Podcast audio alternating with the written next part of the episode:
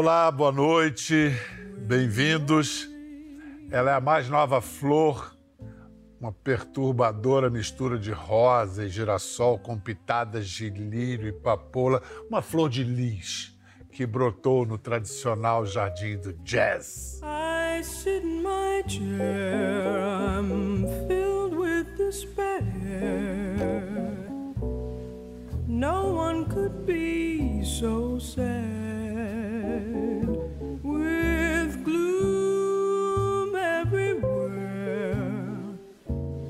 I stare. I know that I'll soon go mad. Uma menina de voz aveludada, forte, segura, chegou pronta. Ela é feita todinha de música. Tem apenas 23 anos e já abalou o mundo do jazz, um gênero musical que tem a reputação de ser a melhor coisa que os Estados Unidos já produziram. Ela é de família musical. Começou cedo, como tantas grandes cantoras. Foi criada ali no doce mel do gospel. Como canta, moça. Que extensão vocal. E ela gosta de brincar com isso, de ir de cima a baixo, de baixo a cima e vice-versa. E traça vibratos como quem come arroz com feijão. Ali, ó, maior naturalidade. Já compararam a Ella Fitzgerald, a Sarah Vaughan. Pode até ser uma comparação precipitada, mas não é exagerada.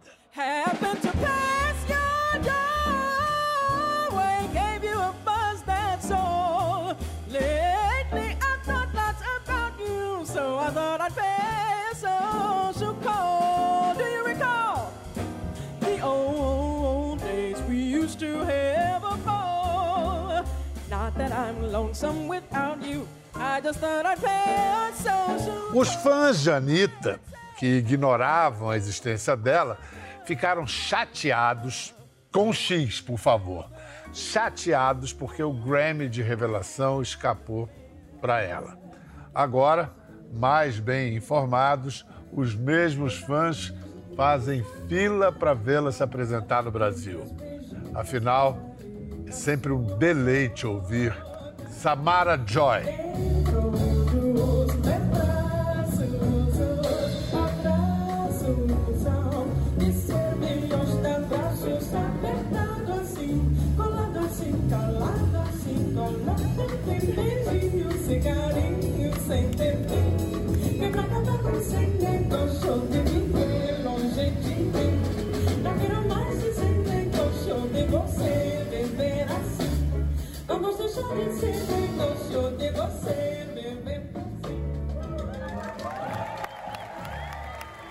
Hi, Samara. Hello. Such a pleasure to meet you. Pleasure's all mine. Such a beautiful career you're Thank building you. up. It's so beautiful.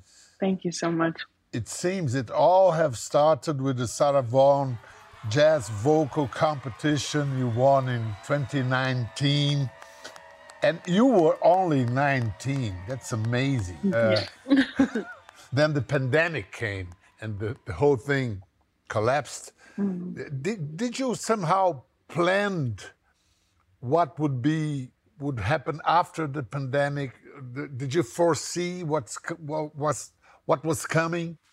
I did not. Absolutely not. I was in my head, you know, at that time, I was thinking about finishing school.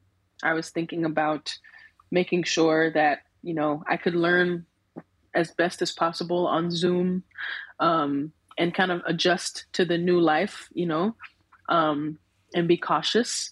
Um, but, you know, I, I never imagined that, you know, that time was actually going to work in my favor as far as, you know, having a chance to build and, uh, and uh, introduce people to me and then, you know, yeah. have everything that's happening now. So. So time was definitely on your side. This yeah. time, yeah. it was, it was. então, vamos recapitular a história recente de Samara Joy. Em 2019, ela ganhou o prêmio mais importante do mundo do jazz, o Sarah Vaughan. Um ano depois, em 2020, ela foi convidada a gravar o primeiro álbum. Gravou, mas o álbum só pôde sair em 21. O álbum estourou, ela começou a fazer shows. Aí, em 22, gravou o segundo álbum, Linger a While. E aí foi indicada a dois Grammys e levou. Mas não é aí que tudo começou. É um pouco antes, algumas gerações antes. You grew up in a very musical family, I hear. Elder. Goldwire and Ruth McClendon, your grandparents, they were part of this Savettes of Philadelphia. Is that the right way to see? To, to yes, say? Yeah, yes, Savettes. Perfect. And it's um, it was a very important. It is, I think, a very important gospel music group. And Ruth is no longer with us, but Elder is 92 and is witnessing your 92. success. So, what does he think uh, about it, and what does he tell you? Does he give you any advice, or he just applauds you? He he's just very excited. You know, I um, I think it's it's wonderful for him to see his legacy play out in real time. You know, and be here to witness. You know, because he's been he's been singing all of his life and passed it down to his kids, my dad, and my aunts and uncles. Um, and so I'm I'm definitely proud to know that he knows how much I love, you know, to sing and and and and share music that I love. And he even called me while I was on tour. He was like a couple of times. He's like, "I saw you on TV, and you know, I saw you put you. Not only were you on TV, but you put me on TV with you. You know, so." I, I'm so grateful, you know, that he's still here to, to see it. Uh, how dear. And do you still once in a while have the chance of playing with your family or performing with your family? Yes, it's coming up. Um, we're we're going to go on a, a Christmas tour for the holidays. Um, so the month of December, I'm going to have my dad, my uncle, my aunt, my cousins, everybody. We're going to play together. We're going to tour. We're going to travel. It's going to be beautiful. That's what we call Christmas. Yeah, yes. family occasion. That's great. When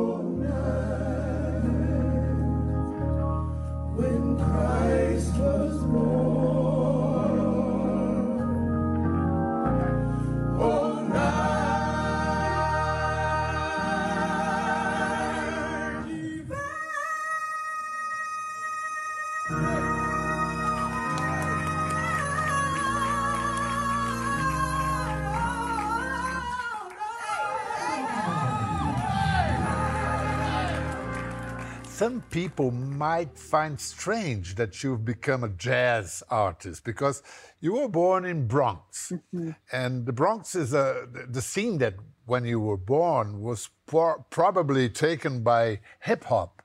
So how did jazz reach you? Well, it reached me while I was in school. Honestly, I was in. Um, I, I had just turned 16, I think, 16 or 17. Um, and there was a, a jazz, you know, band at my school. And so I would sing just a few songs with the band. And I have to say, that was when I was introduced to it, not really when I was interested in it. I started to get interested in it when I got to college. Um, and that was pretty much when I turned 17, 18 years old. And I was like, I really, I didn't, I didn't think that I would enjoy this as much as I did. I was like, I'm going to go to school. I'm going to go to college. I'm going to sing. I'm going to try to do my best to study and to, you know, you know, be be as good as good of a student as I can be. Um, but then it really, really turned into a love for me, you know. So, and life, and a life, yeah. and a life. How? Uh, what did you grow up listening to? Ooh. Well, I grew up listening everything. Yeah, really to my. I mean, whatever my parents were listening to, I was into it. Whether it was Earth, Wind, and Fire, or whether it was Stevie Wonder, or Chaka Khan, Luther Vandross, Motown. Um, I, I listen to everything that they listen to, and and plus, you know, stuff that I guess people my age listen to, like pop music and and contemporary forms of different kinds of music. I really admired a whole lot of artists. The actress and director Regina King, she said during a conversation with Spike Lee, George Clooney, and others that she sees you and then she looks at you and she sees Ella and Sarah sharing the same body. I wonder what you feel when you hear this and how do you elaborate a compliment as huge as this? Oh my gosh. Well, I mean, it makes me feel grateful because, you know, those are such incredible singers and important singers to, you know, the the fabric of American music. And so um to be compared to them, you know, I feel honored, maybe not so deserving, but I feel honored nonetheless. Um and I don't know if there's any way to elaborate on a compliment like that other than, you know, Miss Miss King, thank you for, you know, saying such beautiful things regarding my voice. I'm glad that my music moved you in that way. So let's try to find similarities like both Ella Fitzgerald and Sarah Vaughan, they are started very young, ages 17 and 18. Well, mm-hmm happens that happened to you as well. Yes. So what else do you feel you share with them? Ooh. Well, I believe that they they both won competitions at one point or another, um, singing competitions at the Apollo, I believe, in New York City. Um, I don't know. We share love for um, for exploring our range. You know, no matter how high or how low. You know, I want to I want to be able to sing across you know whatever i can you do with my voice to to uh, tell the story of a song that's what i'm gonna do. So i guess we share that as well. But i'm still learning from them.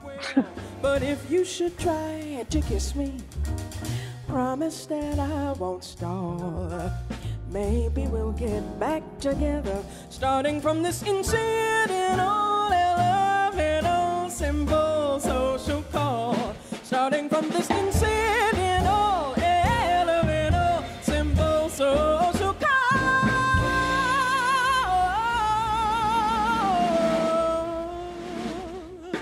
share the same. I love this word, coloratura, which mm. means oh, it's it's uh, oh yeah, it's from opera and lyrics singing, yeah. and it's beautiful. Mm-hmm, mm-hmm. It's almost a poem, coloratura. Uh, coloratura. what does make a good jazz singer? Well, because there's a tradition, but if you stick to tradition only, that's not enough. There are some things you yeah. have to keep from tradition, but there's a need to be always renewing it. So, what's this proportion in your view? Oh, well, I think that um, tradition is important, but I think that if we, if artists like Ella and Sarah, or even like Charlie Parker and like Max Roach, only stuck to you know maybe what was popular at the time the music that was popular at the time then we would never know you know the changes that jazz has has has gone through and evolved through because of the artists who contributed their voice to it. So um, i think what makes a a good jazz singer a good jazz musician is to you know have a foundation you know learn your instrument learn how to play your instrument learn who made that instrument great you know obviously take in all of that language um, I think that's what's important is to, is learning the language, and then from that, I feel, you know, you learn the language, you learn the foundation, and then you start to be creative. You start to, you know, you let your imagination run free on what's possible, what songs you can sing, you know, what what you can do with your voice, with your coloratura, what you yeah. coloratura, you know, what you can do. Because I think that even as much as I love Sarah and Ella, I know that I could never, you know, be them. I could never copy them because I never grew up in the time that they grew up. I never grew up in those with those musicians or anything like that. Mm-hmm. So ultimately because of my background and because of the music that I grew up with, I have something different. You know, I have a different perspective. I have a different musical influence. And so I think it's important, you know, to be mindful of everyone your individual voice, you know. Honestly, learn the learn the language of whatever you're doing, but you know, find be be yeah, find your voice too. Yeah. Find your voice and take risks. Take risks. Take That's risks. the only yeah. way that we grow. Yeah. That's the only way that we grow. I looked around for some place new. Then it occurred to me where I had parked the car There was a most attractive French cafe and bar. It really wasn't very far. A risk you, you've taken, it's in Linger Awhile, it's your second and award winning album, has a song written by you. So, nos nostalgia the mm. day I knew.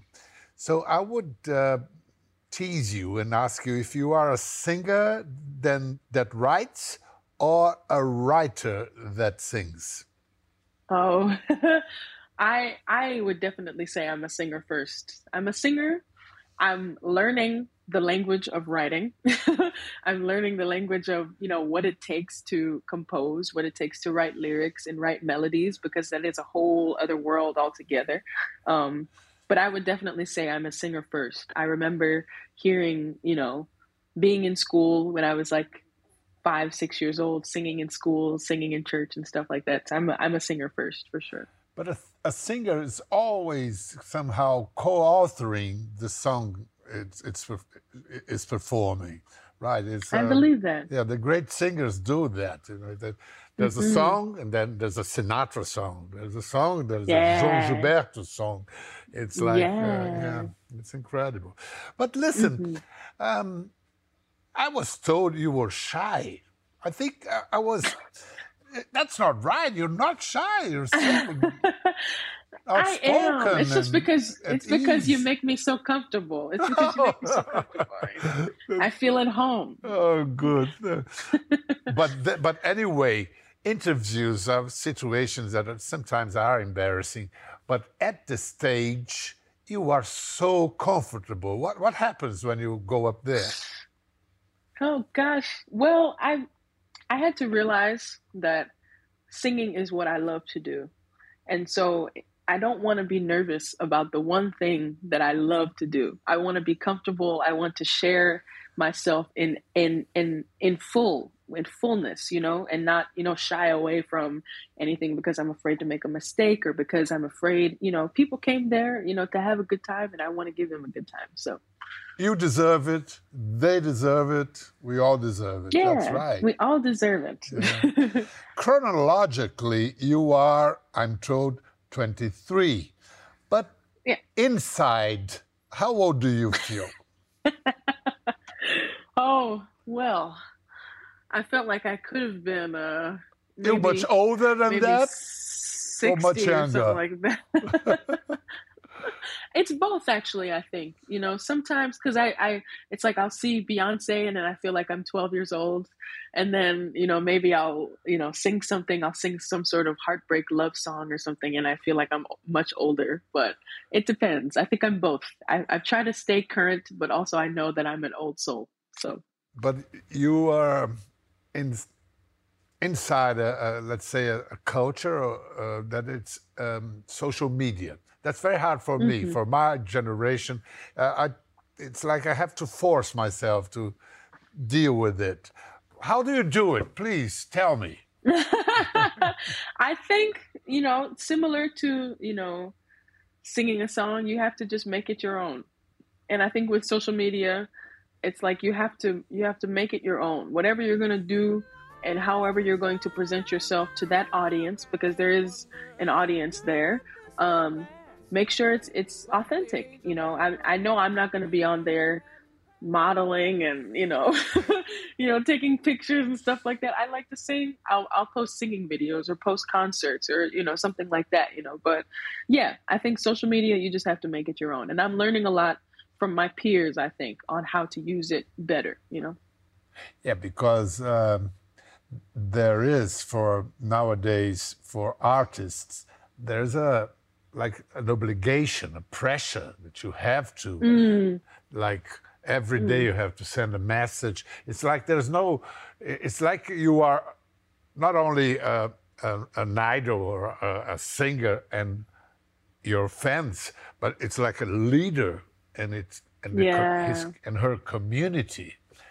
Mm-hmm. It's a lot of responsibility. Yeah, I, I maybe that's like the downside of it, right? It's like you want to be able to to um, please your audience and feed them with content when they can't you know because especially there's people all over the world you know that can't necessarily come to see you live wherever you are so um, yeah, you want to be able to feed people content, but also be able to feed yourself away from the pressure, you know, so that when you do post or when you do perform, you have something of substance to give. Otherwise, it won't work, actually. You won't uh, Right, uh, have the exactly. authenticity that you were mentioning. Exactly. And oh, a chair is not a house, and a house is not a home when there's no one there to hold you tight,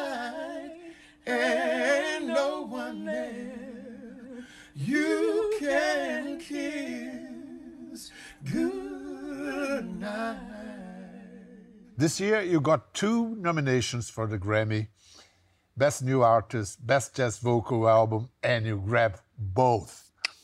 Incredible. And before you Thank tell me about it, let's see your reaction when you first knew about the nominations. That's mm, wonderful. Oh gosh. You're gonna show it. Oh Yes. gosh. Ah! It's a Grammy nominee! It's a Grammy nominee! Get it, get it, get it, get it, get it, get it, get it, get it, get it. You got it. Uh-huh. Let me see your way.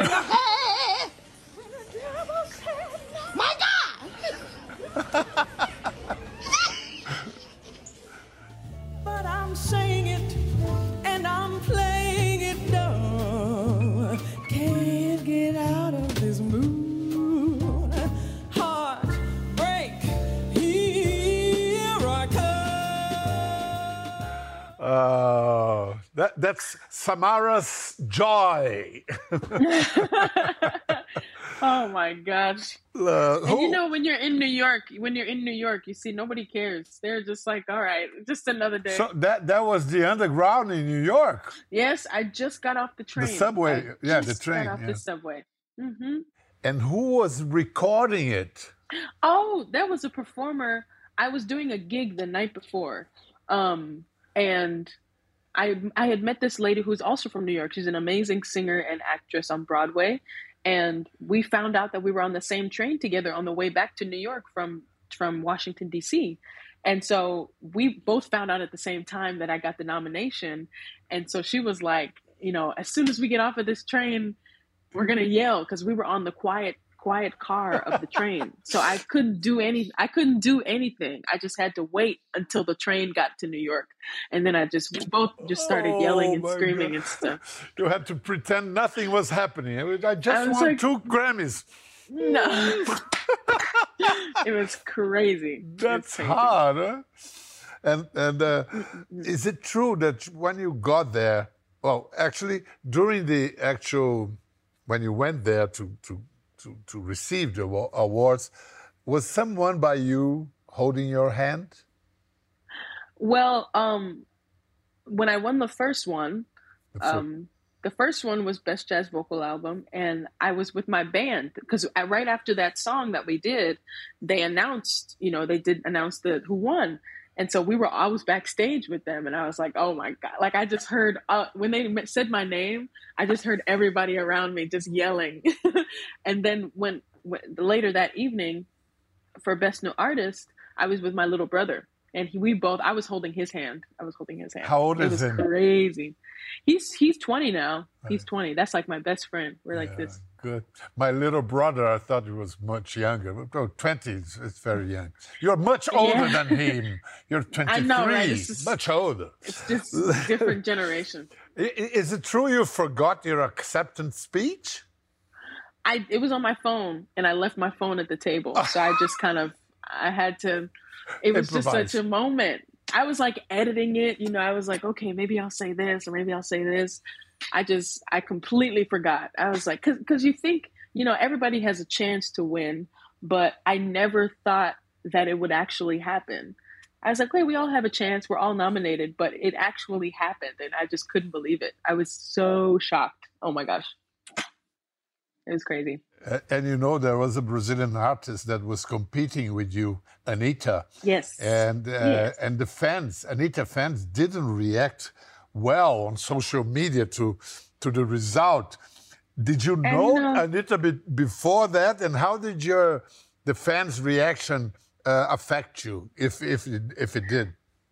Um, well, I I had I saw you know Anitta at the um because we were kind of at the same events throughout the week before the Grammys.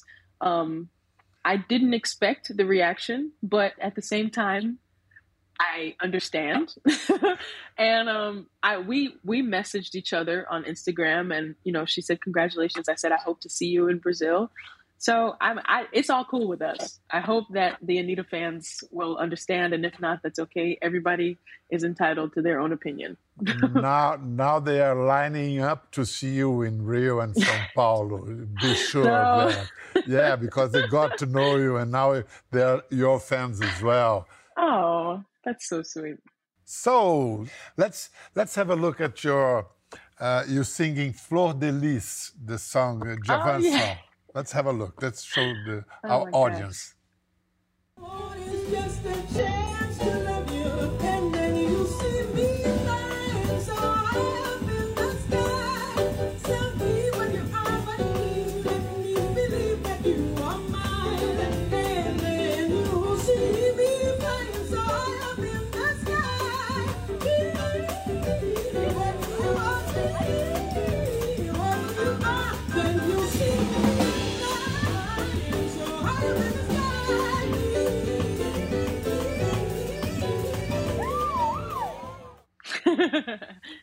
Do you call that jazz or samba? Listen, that's all. That's all samba right there. That's, that's all, all samba. well, you're familiar with Brazilian music, a part of Djavan. Do you have other, other references? I wasn't introduced to Djavan until later, but um, at school, I was we we had like a unit of just Brazilian music, and so we would learn like the Desafinado and um, and even like I don't know, like Girl from Ipanema and um, uh, Chega che, Chega de Saudade. Chega de Saudade. um, um, and so I, I that was when I kind of got familiar with it. It was only a couple of years ago, but I hope to to learn more. You know, because I think, but besides, you, do you say João or Ju? João? João. João. João Gilberto, yeah. Astrud, Jobim, you know, that's like. I mean, you have a very good accent in Portuguese. João, which I'm, is a nasal sound, it's, it's hard for Americans to say. Usually Americans say João, and you say it right, João. João. Is, yeah. João. Yeah, João, João Gilberto. I'm learning, I'm learning. Yeah. João Gilberto. I hear that you can sing in Portuguese. Can you sing me a song? A little bit. Uh, can you sing me a song? Well, maybe that one. Uh, uh, vale me deixe, eu vindo no seu amor. Perdoa, por favor. Eu sei que o erro aconteceu, mas não sei o que fez. Tudo muda de vez. Onde foi que eu errei? Eu só sei que amei, que amei, que amei, que amei. Ah, será, meu Deus? Era meu coração, foi tanta ilusão. Por, por essa moça me fazer feliz. Mas o destino não quis me ver como, me ver raiz, como raiz. Essa flor de, de uma flor de lis. ah, you are beautiful, Samara. Oh, Great. Thank you. Thank you. Muito obrigada. I do say muito obrigado uh, para você, to you. Samara, take good care of yourself. It was wonderful to meet you. And please, at your service. Thank you so much. Ah, yeah. thank you, thank you, thank, thank you. you. Muito thank obrigado. obrigado. See you soon. Tchau. É isso, gente. Samara Joy e o Brasil, um caso de amor que começa, que dure muito tempo. Beijo, tchau.